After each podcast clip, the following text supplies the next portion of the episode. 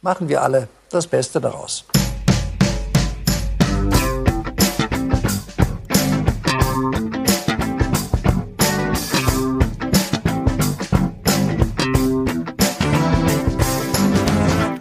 Hallo und herzlich willkommen zu einer neuen Ausgabe der Medienwoche, dem wöchentlichen Medienpodcast mit mir, Christian Mayer von der Welt und mit Stefan Winterbauer von Media. Guten Tag. Guten Tag, hallo. Der Mann am ja. Anfang war Jan Hofer. Alle kennen ihn noch als Chefsprecher äh, der Tagesschau in Mr. der Ja, wer war nicht alles schon Mr. Tagesschau? Karl-Heinz Köpke war auch schon mal Mr. Tagesschau. Oh gut, Uli er war der Chef. war Mr. Tagesthemen. Ich habe das neulich mal. Köpke, habe ich gesagt. Ja, ja, ich wollte nur sagen, dass es auch ein Mr. Tagesthemen gab. Doch, ich habe neulich Klaus hab Kleber Mr. Heute Journal. Nein, nur bei der Tagesschau ist es Mr. Ja. Und ich habe das neulich nämlich verwechselt. In einem Text habe ich äh, geschrieben, Mr. Tagesthemen Jan Hofer war ein total dummes Versehen für ja. das ich mich an dieser Stelle nochmal entschuldigen möchte. Und ich habe mich einmal vertan und habe geschrieben, Pina Atalay ähm, ist, äh, war auch bei der Tagesschau, aber die war nur bei den Tagesthemen. Es, es ist, ist kompliziert. Es manchmal. ist verwirrend, ja. Aber äh, ähm, das Thema, wir stolpern ein, eigentlich schon so richtig rein in unser erstes Thema. Unser erstes Thema ist ein Thema von letzter Woche auch wieder, nämlich RTL direkt, die neue RTL äh, Nachrichtensendung eben mit jenem Jan Hofer, den sie aus der Rente weggekauft haben äh, von der ARD. Also bei der ARD ging er in Ruhestand und aus dem Ruhestand ging er dann zum RTL. Erst hat er getanzt, jetzt macht er wieder da eine Nachrichtensendung. Bei Let's Dance, muss man dazu sagen. Hat er getanzt. Ja. ja. Hm. Und ähm, wir haben das vergangene Woche schon angekündigt und analysiert. Und jetzt dann mittlerweile liegt das Produkt offen zutage. RTL Direkt ist am Montag gestartet mit der ersten Folge 22.15 Uhr, programmiert gegen die Tagesthemen, wobei die sagen immer, es ist keine Konkurrenz, soll keine Konkurrenz sein, das kann man halt nur so programmieren, wie man es programmiert. Naja. Und war natürlich ein großes Thema, auch in den Medien, in den Rezensionen. Es gab viele Kritiken dieser ersten Sendung und es gab mittlerweile ja auch schon ein paar weitere Sendungen Vier äh, insgesamt. Ja, das läuft nämlich von Montag bis Donnerstags, nicht wahr? Freitags kommt es, mhm. glaube ich, nicht. Und Freitag kommt es nicht, weil die Leute da in einem anderen Modus abends sind. Die wollen keine Nachrichten hören, Wochenende. nichts von Taliban bitte hier, sondern ja. irgendwas Leichtes. Ähm, Und ja. äh, Gast, oder wie du gesagt hast, letzte Woche Gästin der ersten Sendung war Annalena Baerbock, die äh, Parteichefin und Kanzlerkandidatin der Grünen. Und ja, was soll man sagen? Wir haben beide, du hast auch einen Text geschrieben dazu, oder? Nee, ich habe keinen Text geschrieben. Wir hatten einen Text äh, von einem Kollegen, ah, ja. der sich aber mehr mit Baerbock beschäftigt hat. Ich habe dann auch gesagt, lass uns mal die Woche anschauen, äh, die ganze Woche und nicht nur die Baerbock-Auftaktsendung, weil die war ja von langer Hand geplant, wie man das auch an der Sendung gesehen hat. Also da war nicht nur Frau Baerbock, die stand dann gleich am Anfang schon da an dem Pult. Ähm, Wirkte fast in ein bisschen sehr großen Studio. Co-Moderatorin. Ja. Genau, aber so ein bisschen wenig ausgeleuchtet, so im mhm. Dunkeln. Wer steht denn da äh, in diesem sehr sehr großen Studio an dem Pool, da war sie das gleich und wenn sie dann da schon steht, dann musste Hofer natürlich gleich anfangen und das war in den Folgesendungen teilweise auch so, dass da immer schon jemand stand oder saß und jetzt darauf wartete, gleich sofort von Jan Hofer befragt zu werden. Denn das Konzept von RTL Direkt ist ein bisschen anders. Die sagen immer, oder Jan Hofer sagt, das Wichtigste vom Tage kompakt in 20 Minuten. Wird das denn eingelöst? Puh. Hm, naja, ich würde sagen, nicht in 20 Minuten, sondern in zwei Minuten, weil die haben immer in der Mitte so einen Nachrichtenüberblick, ja, wo man ja. schon so im, im Galopp durch die Tagesnachrichten geführt wird. Das ganze Konzept der Sendung ist, finde ich, so mein Eindruck, nachdem ich jetzt auch mehrere Sendungen gesehen habe, dass es weniger wirkt wie eine echte Nachrichtensendung, mehr wie ein Magazin, eine Mischung aus Nachrichtensendung und Talk. Ja, ja wir so haben, ist es wohl angelegt. So ist ne? es auch angelegt. Wir haben mhm. diesen Talk-Teil, wo Hofer immer mit Studiogästen äh, spricht und die äußern sich auch, ja, zu aktuellen Themen, aber es ist doch ein bisschen auch mehr hintergründig, soweit man das in der Zeit machen kann. Dann haben wir diesen Nachrichtenüberblick, diesen ganz schnellen Und äh, am Ende hat's dann noch so eine, ja, so eine Satire-Ecke. Äh, du zögerst, Ecke, ja, weil, nennst, ja. wie Jan Hofer das sagt, man die Zuschauer immer mit einem Lächeln in den Abend entlassen möchte. Und ja, vielleicht, wenn ich das schon anschneide, reden wir da ähm, gleich äh, drüber. Das ist, glaube ich, unserer beider Meinung nach einer der größten Schwachpunkte dieses Formats. Also ich finde, das hat sich schon in der zweiten Sendung gezeigt. In der Premierenausgabe kam da äh, äh, Abdul Karim, den man auch aus der Heute-Show kennt, der da so mehr oder weniger lustig noch was gesagt hat, immer mit Bezug aufs Tagesgeschehen. Und schon in der zweiten Sendung kam dann sehr viel Taliban, sehr viel Afghanistan, sehr viel ja schlechte, beunruhigende schlimme Nachrichten. Und dann hat Jan Hofer so sinngemäß gesagt, schon in der zweiten Sendung, ja, eigentlich wollten wir sie ja immer mit einem Lächeln in den Abend schicken, aber die Nachrichten, die sind halt nun mal nicht so gut. Und deswegen geht es mit dem Lächeln vielleicht schwer, aber politisches Kabarett, das muss ja auch nicht immer zum Lachen sein. Deswegen jetzt hier ja. unser politischer Kabarettist. Das, sind, ja. das, fand ich so ein bisschen, mhm. war fast schon eine Bankrotterklärung für dieses. Ja, die haben verschiedene Leute, ja, die haben da verschiedene Leute am Start und eigentlich sind es mehr Kommentare. Da war also Kommentare als ähm, als irgendwie lustige äh, ja. Geschichten. Also kommen wir mal zu den zu diesen Schwerpunkten, die die setzen. Also in der ersten waren es halt äh, die Grünen wegen Frau Baerbock. Äh, dann hatten wir eine Afghanistan-Expertin. Dann gab es eine Schulexpertin, glaube ich. Ja, eine, eine äh, Grundschullehrerin und die ja. Vorsitzende der Ethikkommission, Frau Büchs. Genau, also Corona und Schule mhm. dann so als Mischung und äh, am Donnerstagabend war der Impfexperte der Charité da, also nicht Christian Drosten, es gibt auch noch andere Professoren. Christian Drosten ist nämlich kein Impfexperte. Ist kein Impfexperte, aber bei Charité denkt ja jeder jetzt klar, sofort an Drosten. Jeder Hörer des Corona-Drosten-Podcasts ja. das weiß. Nein, mit Impfen hat, hat er nichts am Hut. Also auch natürlich, dafür. er ist dafür. Er ist dafür, ja, um Gottes Willen. Ja, genau. So, also das waren so die Schwerpunkte. Das sind natürlich auch die wichtigen Themen. Überhaupt keine Frage. Ich finde das krank daran, äh, dass Du kannst in 20 Minuten, also netto hast du dann für ein Gespräch vielleicht 10 Minuten. Äh, also der Hofer widmet sich seinen Gästen schon relativ ausführlich. Da wird auch teilweise dann unterbrochen von so einem Einspieler. Ähm, und dann geht's wieder zurück zum Gast oder es kommt vielleicht sogar noch ein neuer Gast, gab es glaube ich auch mal. Aber du kannst in dieser kurzen Zeit eigentlich kein gutes Gespräch führen. Ich finde auch, Jan Hofer liest seine Fragen vor wie Nachrichten. Mhm. Also, weil, weil das hat er halt sein ganzes Leben lang gemacht ja, ich, ich meine, grundsätzlich finde ich es naja. total super, dass der Mann sagt, äh, er will sich da neu erfinden, ja, er will was Neues machen. Klar, RTL wird ihm viel Geld zahlen, weil er bekannt ist, äh, beliebt ist und die Leute vielleicht zu dem Format hinzieht. Über die Quoten können wir vielleicht gleich auch nochmal sprechen. Äh, das ist das eine, aber dass er das überhaupt macht, äh, Anfang 70 oder so ist er, da würde ich jetzt nicht sagen, alter Mann, geh weg, sondern äh, ist doch gut, wenn er das macht und wenn RTL ihn will. Nur ich finde, das liegt an ihm teilweise, aber eben auch an diesem Korsett dieses Formats dass er seine Fragen, vorformulierte Fragen, die, die äh, sozusagen hakt er ab, äh, manchmal hakt er auch nach, aber eigentlich nicht oft genug und es kann eigentlich auch in dieser Zeit gar kein Gespräch. Eben. Das kann entstehen. eigentlich gar nicht geschehen in dieser Zeit. Das ist ähm, vielleicht sogar weniger jetzt die Schuld in Anführungsstrichen von dem Hofer als Moderator. Als zweite Moderatorin ist ja für die Sendung Pina Atalay vorgesehen. Äh, die wird dann irgendwann demnächst äh, auch mit übernehmen. Ich kann mir das nur so vorstellen, dass sie das abwechselnd dann moderieren, ja. weil so wie die Sendung angelegt ist, ist da eigentlich kein Platz für zwei äh, Moderatoren-Jobs und da kann man sehen, ob sie das dann anders macht. Der Unterschied ist ja immer die Tagesthemenleute wie Pina Atalay oder auch Ingo Zamperoni aktuell.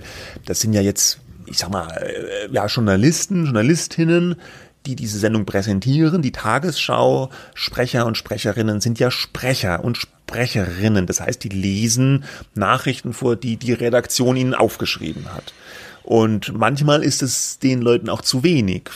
Deswegen sind ja, ist vielleicht auch Linda Zerwakis zu Pro7 gewechselt, weil sie auch nochmal mehr sich als Person oder zeigen wollte oder als, als politische Person auch da einbringen wollte. Und Jan Hofer, kann ich mir vorstellen, nach den Interviews, die er gegeben hat, dass ihn das auch so ein bisschen gereizt hat, jetzt eben nicht mehr nur in Anführungsstrichen der Sprecher zu sein, Chefsprecher war er ja, sondern eben auch als politischer Befrager, Interviewer, als Journalist da in Erscheinung treten zu können. Ist aber halt, wie du schon richtig beschrieben hast, schwierig bis fast unmöglich in diesem Sendungskorsett, was man sich da auferlegt hat. Es gab ja, am und Anfang, es kommt halt dazu, dass es eben auch, dass er nicht so ein geborener Interviewer ist. Ich meine, wenn du im Vergleich, ja, ja heute Journal, Marietta Slomka grillt Heiko Maas, ja, am mhm. Dienstag, mhm. oder auch Zamperoni in den Tagesthemen äh, spricht äh, ähm, äh, mit ähm, äh, Laschet, glaube ich, war es. Ja, ja, ne? Laschet. Ähm, und, und andere Interviews. Und einmal hatten sie sogar in den Tagesthemen und bei RTL direkt ähm, denselbe, dieselbe Interview-Gesprächspartnerin. Äh, das war eine Frau von einer Hilfsorganisation.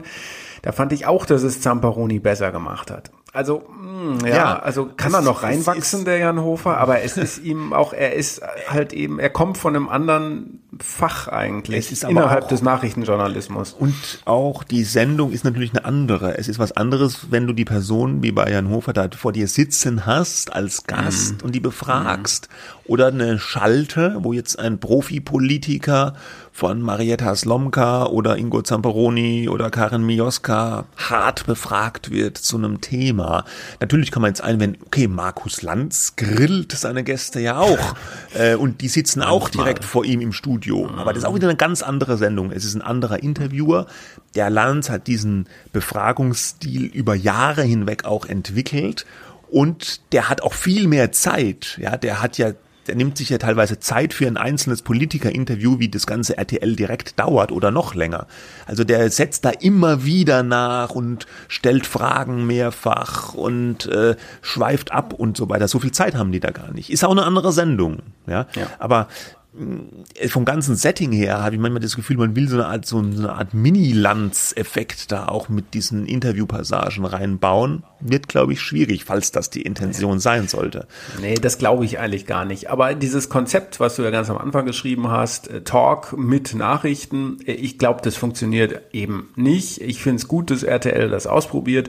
Ähm, ich glaube aber, ARD und ZDF müssen sich da jetzt erstmal keine Sorgen machen, dass die Leute da weglaufen. Ich glaube, RTL direkt hätte eine Chance, wenn es, äh, wie Sie behauptet haben, vorher näher an den Leuten ist. Bei, bei der Baerbock war so eine vorbereitete ähm, Geschichte mit so einer Familie, wie die mhm. jetzt einkaufen und wie teuer das ist. Das war aber fast ähm, so ein ähm, bisschen wie Stern TV. Das ne? war Stern TV, richtig. Ich, das muss man gucken, ob sowas passt, aber das war zumindest was Eigenes, ja, ja wo ja. die Leute sich ein bisschen stärker mit identifizieren äh, können und sagen, schau mal. Aber solche Beiträge müssen natürlich gut vorbereitet werden und äh, wenn der Tag jetzt anders läuft, als man sich das gedacht hat, kann man ja auch äh, mit so einem Magazinbeitrag eigentlich nicht um die Ecke kommen. Ne? Richtig, deswegen gab es auch viel massive Kritik an der ersten Folge, weil da ist die Situation in Afghanistan gerade frisch eskaliert.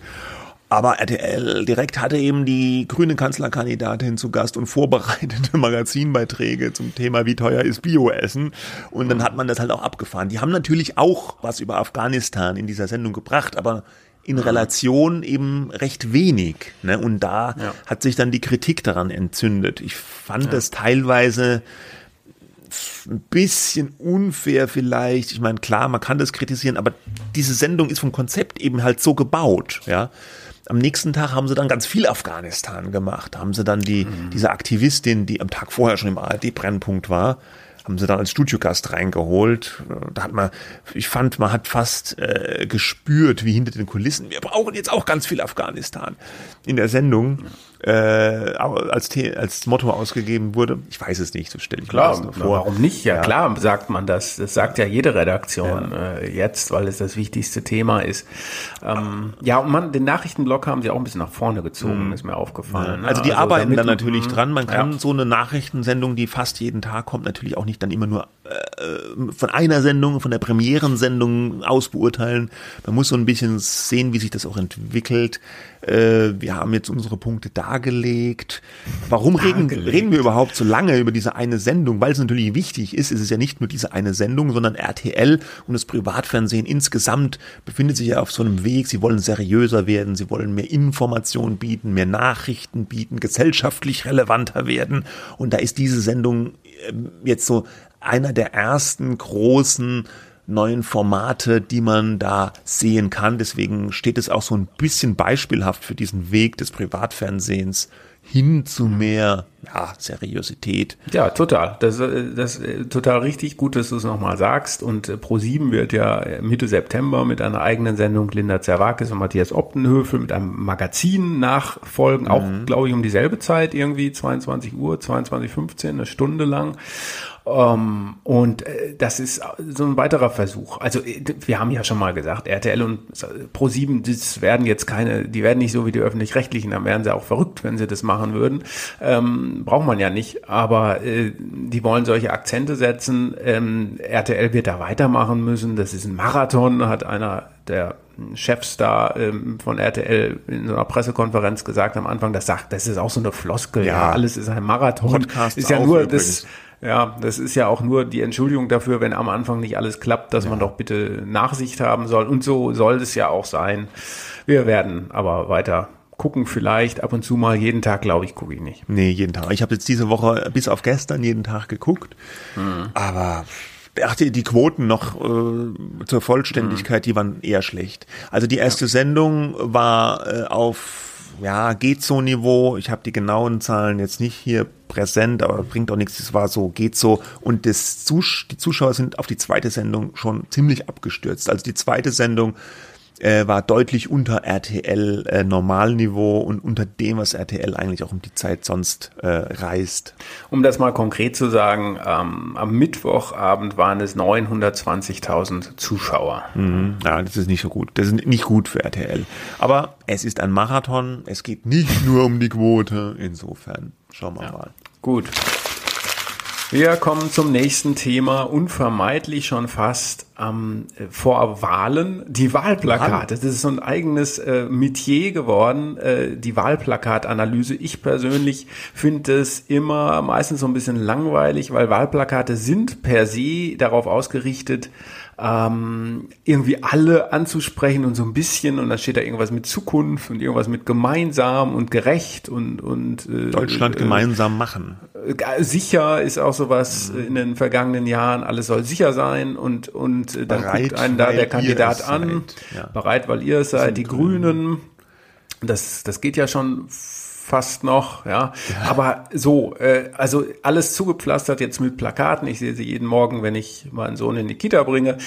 Und äh, man, man blendet sie dann aber auch schnell wieder aus, ja. Man nimmt sie einmal wahr und blendet sie ja, wieder gut, aus. Ja gut, aber die Plakate, die, die, die Plakate, die sollen ja wohl eher unterbewusst auch fungieren. Das heißt, wenn du jeden Tag deinen Sohn zur Kita bringst, ja. dann siehst du jeden mhm. Tag Olaf Scholz. Ja, der wirkt am besten dir, Wie er dir äh, den Briefwahlzettel entgegenstreckt ja. und, ja, ja. und irgendwie sagt, äh, ich will 12, 12 Euro Prozent Mindest. 12 Euro Mindestlohn. 12 Euro Mindestlohn, genau. Und äh, dann siehst du auch jeden Tag vielleicht was von der CDU, aber was eigentlich? Ja. Und da finde ich, sieht man schon meiner Meinung nach ein bisschen die Unterschiedlichkeit der Qualität auch.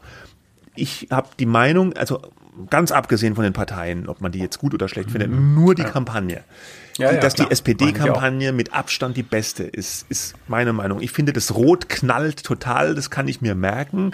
Eben wie ich das eben beschrieben habe. Ich sah mir SPD-Kampagne, ich habe dieses Plakat sofort vor Augen, wie der Scholz mit diesem Briefwahlzettel entgegenstreckt.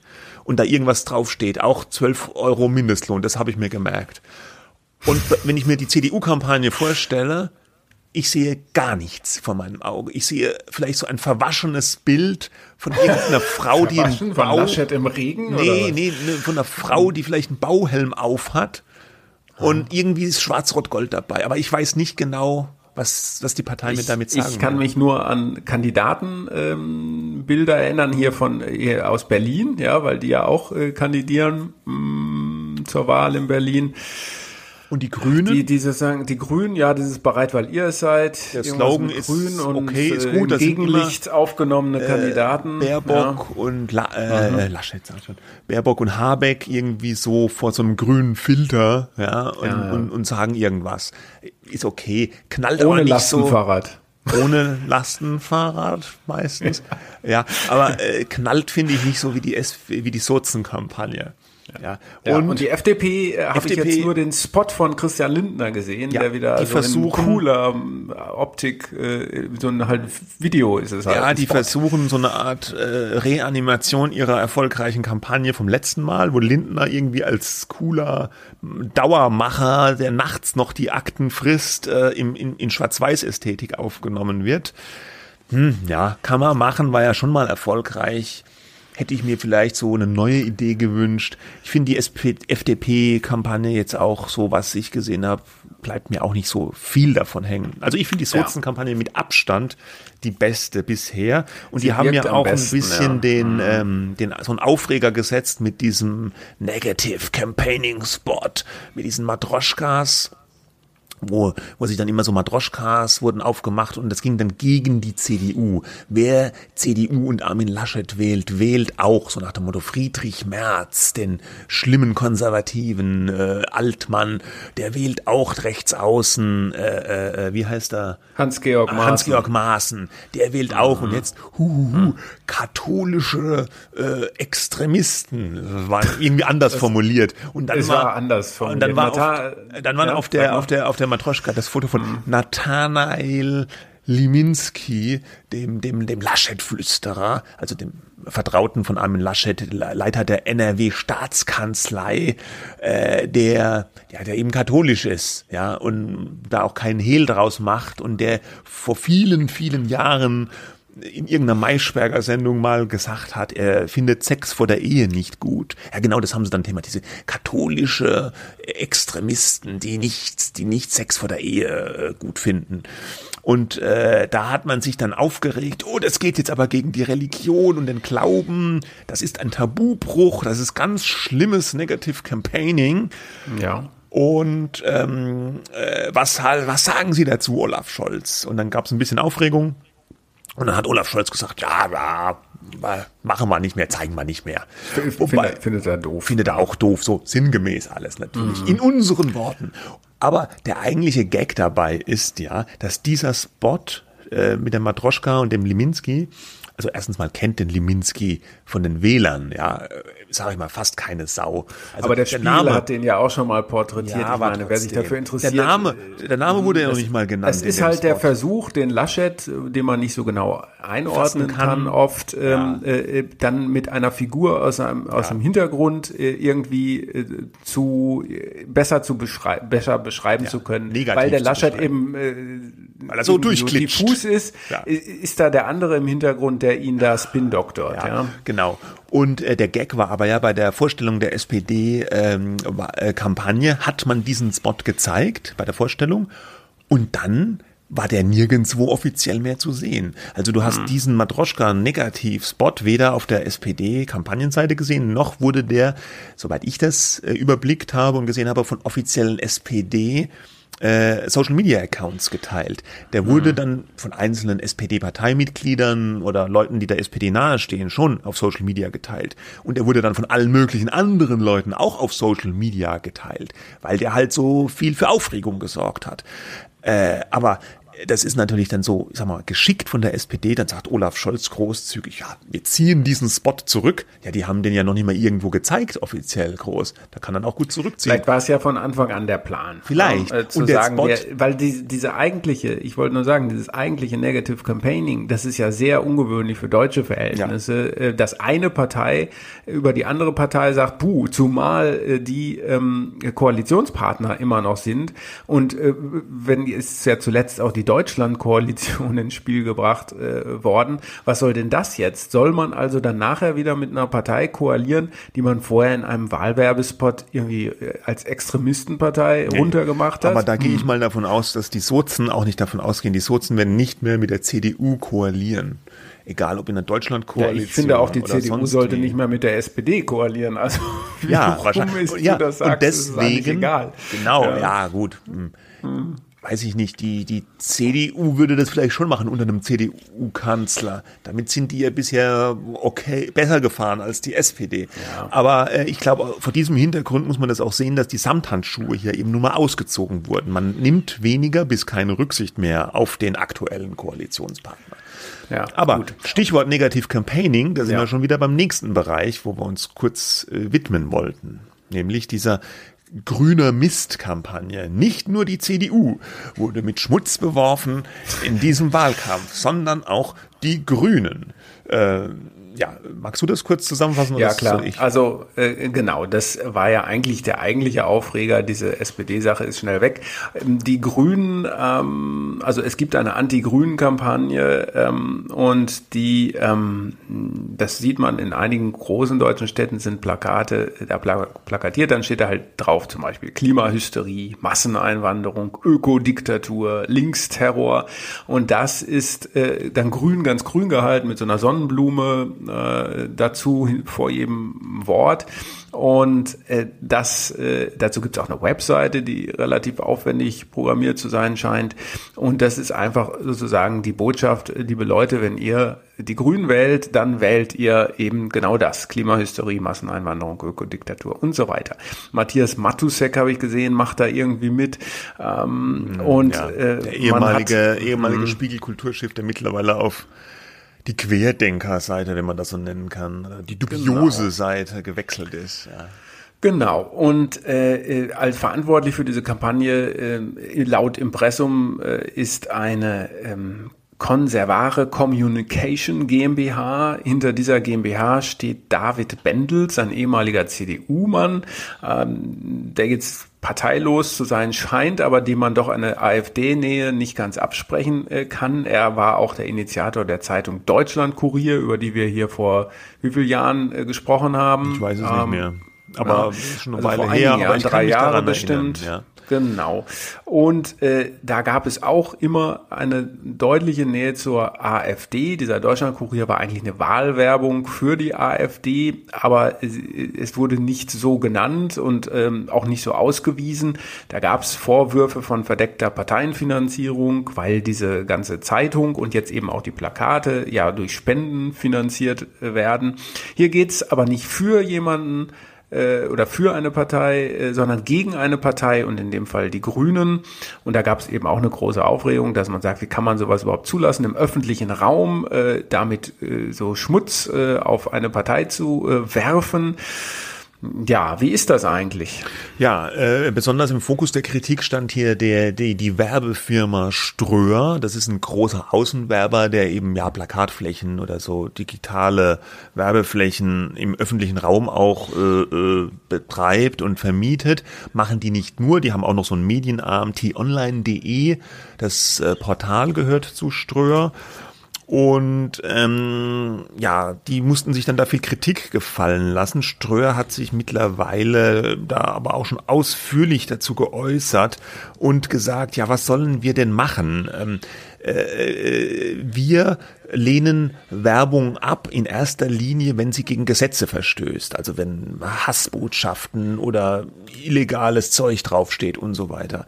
Wenn sie aber nicht gegen Gesetze verstößt, wird es für uns ganz schwierig, weil wo sollen wir da die Grenze ziehen? Ich zitiere hier kurz aus einer Stellungnahme des Ströer-Chefs, die sagen, Presse- und Meinungsfreiheit sind für uns zentraler Grundpfeiler unserer demokratischen Grundordnung und deshalb auch prominent im Grundgesetz verankert. Wir sehen uns absoluter inhaltlicher Neutralität verpflichtet und ziehen daher eine klare Grenze. Nicht unsere eigene, sondern die Grenze, die der Gesetzgeber definiert. Und die haben sich jetzt auch an die Politik gewendet und gesagt, liebe Politik, äh, wir sehen das Problem, aber ja, wo sollen wir die Grenze ziehen, wenn wir jetzt aus Geschmacksgründen, weil wir das schlecht finden, diese Werbung verbieten?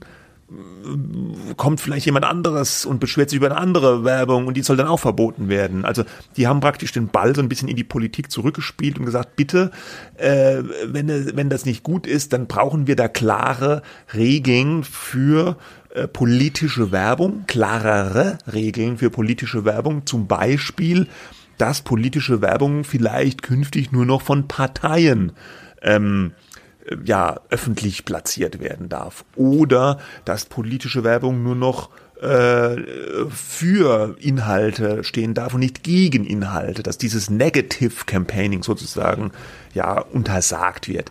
Das ist natürlich alles schwierig, weil es die Meinungs ja Freiheit betrifft. Wir, wir, hatten ja auch vorher, äh, vor ein paar Monaten, diese Kampagne der Initiative Neue genau. Soziale Marktwirtschaft, die ganz ähnlich gelagert war. Frau Baerbock ja. mit den äh, mosaischen Gesetzes Tafeln, die dann ja. zu Verbotstafeln umformuliert die, wurden.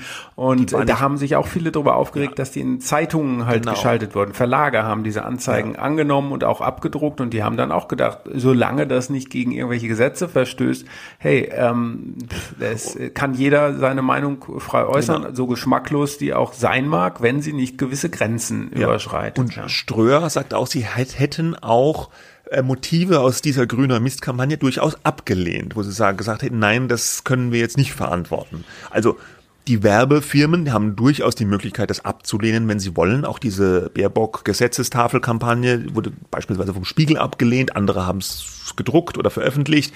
Also die, die Medien und die Werbefirmen können das schon selbst äh, entscheiden, aber die begeben sich dann natürlich, wenn sie dann im politischen Raum, wenn es darum geht, äh, Parteien oder Interessen wollen hier sozusagen für ihre Politik werben oder auch gegen eine Politik von einem anderen. Das ist das Feld der Meinungsfreiheit und das berührt dann ganz grundsätzliche Fragen, wie die von Ströer auch sagen, unseres Grundgesetzes. Und ja. ich, ich sehe die schon in ihrem Dilemma da drin, ja, wenn sie sagen, okay, was ich auch zum Beispiel. Du, das ist ja auch gar ja. nicht unbedingt ein Dilemma, finde ich. Wenn äh, alles, wenn du sagst, alles, was der Gesetzgeber erlaubt, ähm, äh, auch was irgendwo abgedruckt werden könnte, was irgendwo äh, sozusagen, und das ist unser Geschäft, die Außenwerbung, und wir werben eben nicht nur für Snickers äh, und, und irgendwie äh, Telekom-Anschlüsse, Anschlüsse, äh, sondern auch eben, wir machen auch Wahlwerbung oder eben Anti-Werbung, dann muss man das auch ähm, ertragen. So ein Dilemma ist das gar nicht unbedingt.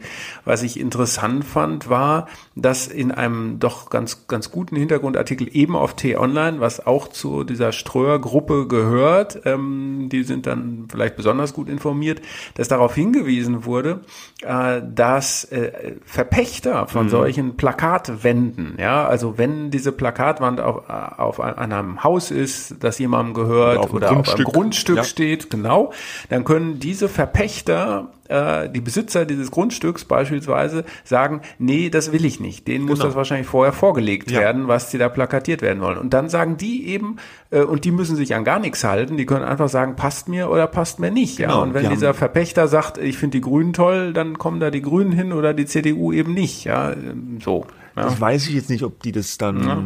Oder Meinst du, könntest zumindest sagen, ich möchte ja. keine politische Werbung hier auf meinem Grundstück sehen. Das genau. ist mir zu heikel. Ja. Manche Pachtgeber heißt es da, schließen auch politische, religiöse oder weltanschauliche Werbung aus. Und dann, genau. weil, weil da steht auch mein Geschäft drauf und da kommen alle möglichen Leute von Parteien rein und wenn dann da eine Partei wirbt, das ist nicht schlecht, ist dann schlecht für mich. Und da müssen die sich dann auch dran halten. Da hat, hat der, der Besitzer dieses Grundstücks oder dieser Hauswand ja dann eben Hausrecht. Ja. Auch, auch für diese Werbung. Ja, das ist interessant. Ne?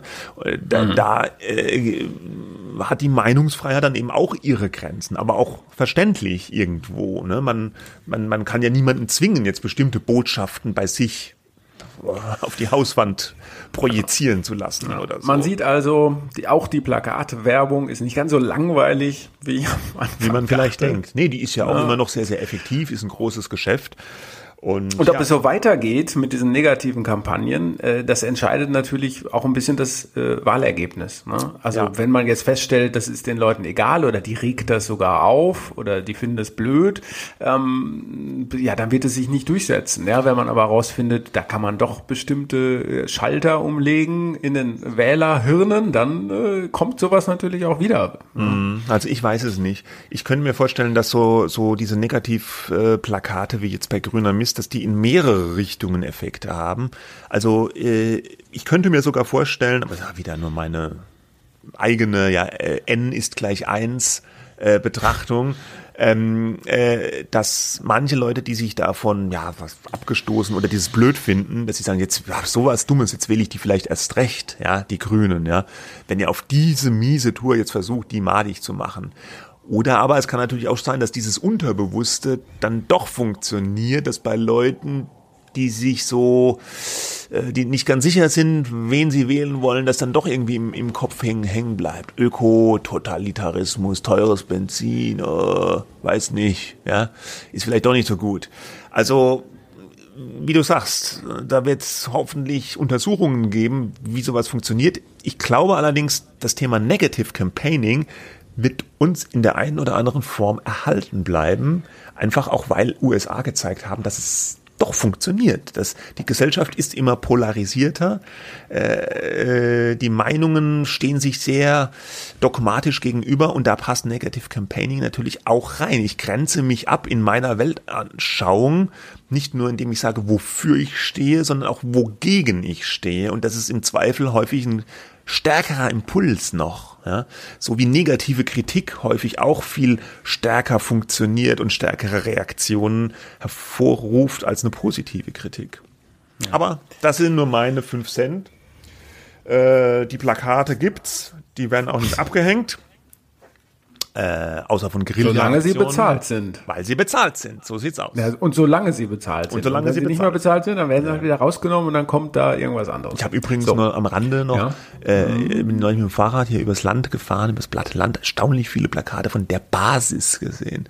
Das ah. ist ja der, der politische Arm der Querdenker, sage ich jetzt mal. Hast du da auch schon welche gesehen in Berlin? Kleine? Und, Kleine. Äh, nicht so groß. Nicht so ja. groß, ja, ja. Die ne? Basis. Mhm. Ja. Die hängen auch immer sehr weit oben. Ja, damit man sie nicht abhängen kann. Ja. Ja. okay.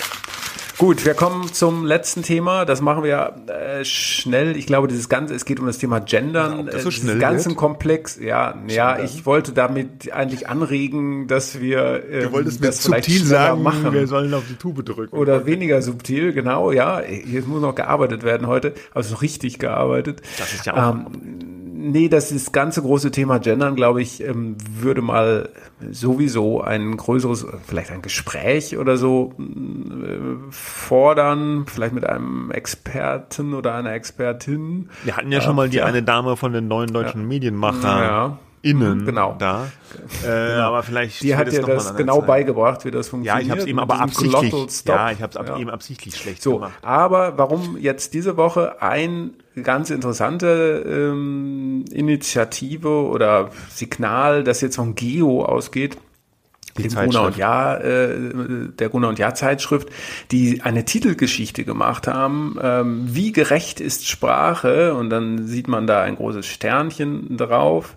Ähm, und der Untertitel der erbitterte Streit äh, um das Gendern und eine bessere Gesellschaft. Äh, tiefer können sie es nicht äh, hängen, ja, sondern es geht gleich um alles. Äh, da kommt dann aber raus, dass die Redaktion von Geo sich da viele Anregungen und so weiter zu Herzen genommen hat hat und dass man auch eine gendersensible Sprache äh, machen möchte. Aber eigentlich das Sternchen wollen sie dann doch nicht benutzen, sondern sie wollen die Redaktion dazu anregen, mittels eines Baukastens ähm, mehr einfach darauf zu achten, wie man was formuliert. Und eigentlich, und ich glaube, andere Medien halten das teilweise auch so, ähm, dass, dass man sagt, man will eigentlich möglichst vermeiden, dass man da BürgerInnen oder so hat mit Sternchen oder Doppel Punkt dazwischen, sondern dass man es einfach so formuliert, dass es elegant ist äh, und trotzdem äh, nicht nur die, das, äh, die maskuline Version äh, der, bringt. Ja, ja. ja. Die DPA, die Deutsche Presseagentur, hat das ja äh, auch eingeführt. Die haben auch so eine Richtlinie für mehr Inklusion, äh, äh, geschlechtersensible Sprache mhm. und so weiter äh, vor, vor kurzem vorgestellt und da ging es auch genau darum, dass sie eben nicht das Gender-Sternchen, das sogenannte, benutzen wollen, sondern so Umschreibungen benutzen eher, ja, eben sowas wie Studierende, ganz platt gesagt, ja, oder, ja, das fällt mir schon wieder nichts ein, ja, aber äh, dass es eben auch viele Möglichkeiten gibt. Um, ich habe eben Zuschauende gesehen. Zuschauende. Mhm. Was stand bei DWDL? Ja. Ja, okay. Ja, sowas mhm. eben. Oder andere Formulierungen oder dann doch beide mhm. Formen, Mitarbeiter, Mitarbeiterinnen und Mitarbeiter und so. Äh, wo sie sagen, da kann man ganz häufig auch auf dieses Sternchen, wo sich einige dran stören, verzichten. Ich meine, ganz neu ist Geo da nicht unterwegs. Der Spiegel hat ja auch vor einiger Zeit mal eine große Titelgeschichte gehabt äh, zu dem Thema Dudin. Da war dann Duden auch so gegendert auf dem Cover. Äh, ja, Geo verbindet es jetzt damit, dass sie das selbst auch umsetzen wollen. Naja, ich sag mal ein bisschen who cares, ja, ob Geo das jetzt macht oder nicht. Ich meine, sie machen das, okay, andere machen das auch schon länger. Die Frage, die ich mir nur stelle, ist äh, jetzt, also um das Gendern, meiner Meinung nach gibt's äh, der Streit, ist klar, Sprache ist wichtig, Sprache ist der Spiegel der Gesellschaft, bla bla bla. Äh, schon alles klar, ich will das gar nicht runterreden, aber diese Emotionalität mit der, dieses Thema Gendern, ja, ähm, oft geführt wird, die kann ich nicht ganz nachvollziehen. Also auf der einen Seite, die sagen, wer nicht gendert, ist, äh, ist irgendwie ein äh, ähm, pff, äh, ja, irgendwie ein Macho-Schwein, ja, ähm, das sind Männer, die, die den Sprachwandel nicht akzeptieren, ähm, die total unsensibel mit Sprache umgehen und, und alles so lassen wollen, wie es ist. Und das ist eben ungerecht, vor allem gegenüber Frauen. Und dann gibt's die, ähm, äh, die sagen, ähm, äh, wenn, wenn wir das, äh, ähm, die Mehrheit der Bevölkerung spricht eben nicht so, ja, äh, sondern äh, die sprechen, die sagen halt, äh, die, der Lehrer, ja, auch, äh, oder die Lehrer, wenn es um mehrere geht, ja, und da gibt, das ist, das sind ja alles Einzelbeispiele. Und äh, das, äh, das, das ist nicht das, was die Mehrheit vertritt. Und man kann äh, eben der Gesellschaft nicht aufzwängen, wie sie zu sprechen hat, sondern das muss sich organisch entwickeln, die Leute müssen müssen es wollen und die Mehrheit will es halt nicht, sondern angeblich eben nur die Politik und dann noch eine ganze Reihe von Medien. Ja, ja und meine Frage wäre, ja. ja, meine Frage wäre jetzt eigentlich, wie groß wäre eigentlich der Einfluss, den die Medien auf diesen Sprachwandel haben? Ähm, sollten die aktiv Einfluss nehmen? Die, die es machen, denken eben ja. Ne? Ich weiß nicht, ob sie es können, den Einfluss zu nehmen. Sie versuchen es sicherlich, indem sie das tun, indem ganz viele Medien diese Gendersprache schon eingeführt haben oder noch einführen. Ich aus meinem privaten Umfeld wenn ich mal mit Leuten spreche, die nichts mit Medien zu tun haben und auch nicht in einer Großstadt wohnen und das Thema kommt auf Gendersprache, erlebe ich sehr, sehr häufig eine erstaunliche Ablehnung, also auch heftige Ablehnung, äh, die mich in ihrer Heftigkeit durchaus auch überrascht. Und da denke ich mir schon manchmal, ich lebe schon irgendwie in einer Filterblase da mit den Medien, ja, weil in, in, im Medienbereich ist die Gendersprache viel, viel akzeptierter als so in einem anderen Bereich. Ja, das, das kommt dann daher, dass aber die Umfragen geben sagen, das auch ne? her, wie du sagst. Ne? Ja, die Umfragen ja, ja. geben auch her, dass die meisten das eher ablehnen. Und Tja. Das, das, das heißt natürlich nicht, dass man sich nicht damit beschäftigen äh, soll. Ne? Das ja, ja. kann man jetzt auch nicht so einfach abbügeln alles. Das, äh, ich glaube, jedes Unternehmen im Augenblick äh, in Deutschland, das ein bisschen größer ist, ja, und nicht nur äh, ein Kleinbetrieb ist, macht sich Gedanken, wie spreche ich meine Mitarbeiterinnen und Mitarbeiter an? Ja, ist das jetzt schon mhm. Gendern, was ich gerade gemacht habe? Ich glaube nicht. Ich sage, man schreibt ja auch in Briefen sehr geehrte Damen und Herren. Also warum nicht Mitarbeiterinnen und Mitarbeiter? Und da hört es nicht auf. Neulich gab es den Fall, dass ein Mitarbeiter von Audi äh, jetzt äh, Audi verklagt, weil in irgendeinem Rundschreiben wohl irgendwie so gegendert wurde und das würde er sich ver, ver, verbitten. So habe ich mhm. das verstanden, ja. Und jedes, wie gesagt, jedes Unternehmen überlegt sich das, weil es natürlich Mitarbeiterinnen gibt, die sagen, äh, wir wollen hier angemessen äh, repräsentiert sein in der Sprache. Ich will dieses Thema auch deswegen gar nicht wegwischen. Nur ähm, es muss sich halt eigentlich entwickeln. Dann kannst du natürlich sagen, wenn die Medien nicht anfangen, wer soll denn dann anfangen? Ne? Sprachwandel wird ja auch durch die Medien ja. vorangetrieben. also es ist ein ganz äh, komplexes Thema und du hast gesagt, Geo, äh, ob die das jetzt machen oder nicht, ja, stimmt, aber ich fand, das war eine ganz interessante äh, ja. Meldung und Baustein in dieser, in dieser ongoing Debate, die finde ich ein bisschen weniger emotional und ein bisschen mehr empathisch geführt werden könnte. Mhm. Was mich mehr beunruhigt wie die Medien, die gendern oder nicht gendern, sind die Behörden äh, und Hochschulen. Ja, da gibt's ja auch immer Streit drum.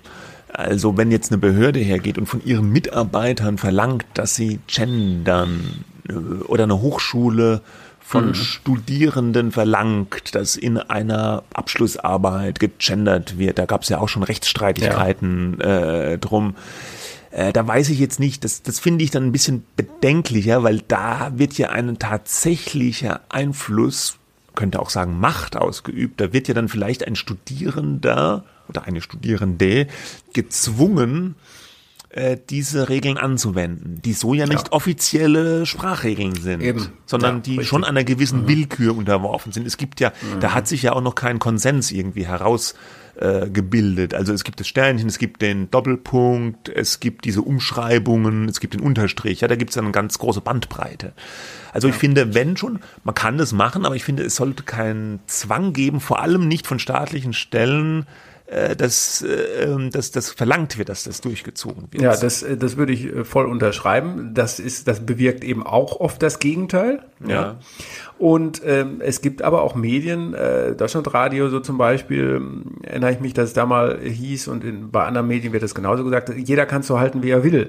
Das finde ich auch. aber auch ein bisschen schwierig. Larifari. Ja. Ja, so ein bisschen Larifari. Ja. Jeder macht so, wie er will, aber eine einheitliche Ansprache der Leserinnen und Leser ähm, sieht anders aus. Wieder, ja, ja, Die, die sieht anders. Äh, die sieht aber anders aus. Äh, ja. Es ist aber, aber auch die Medien. Wie gesagt, manche stellen es ihren Mitarbeitern frei, machen wir auch.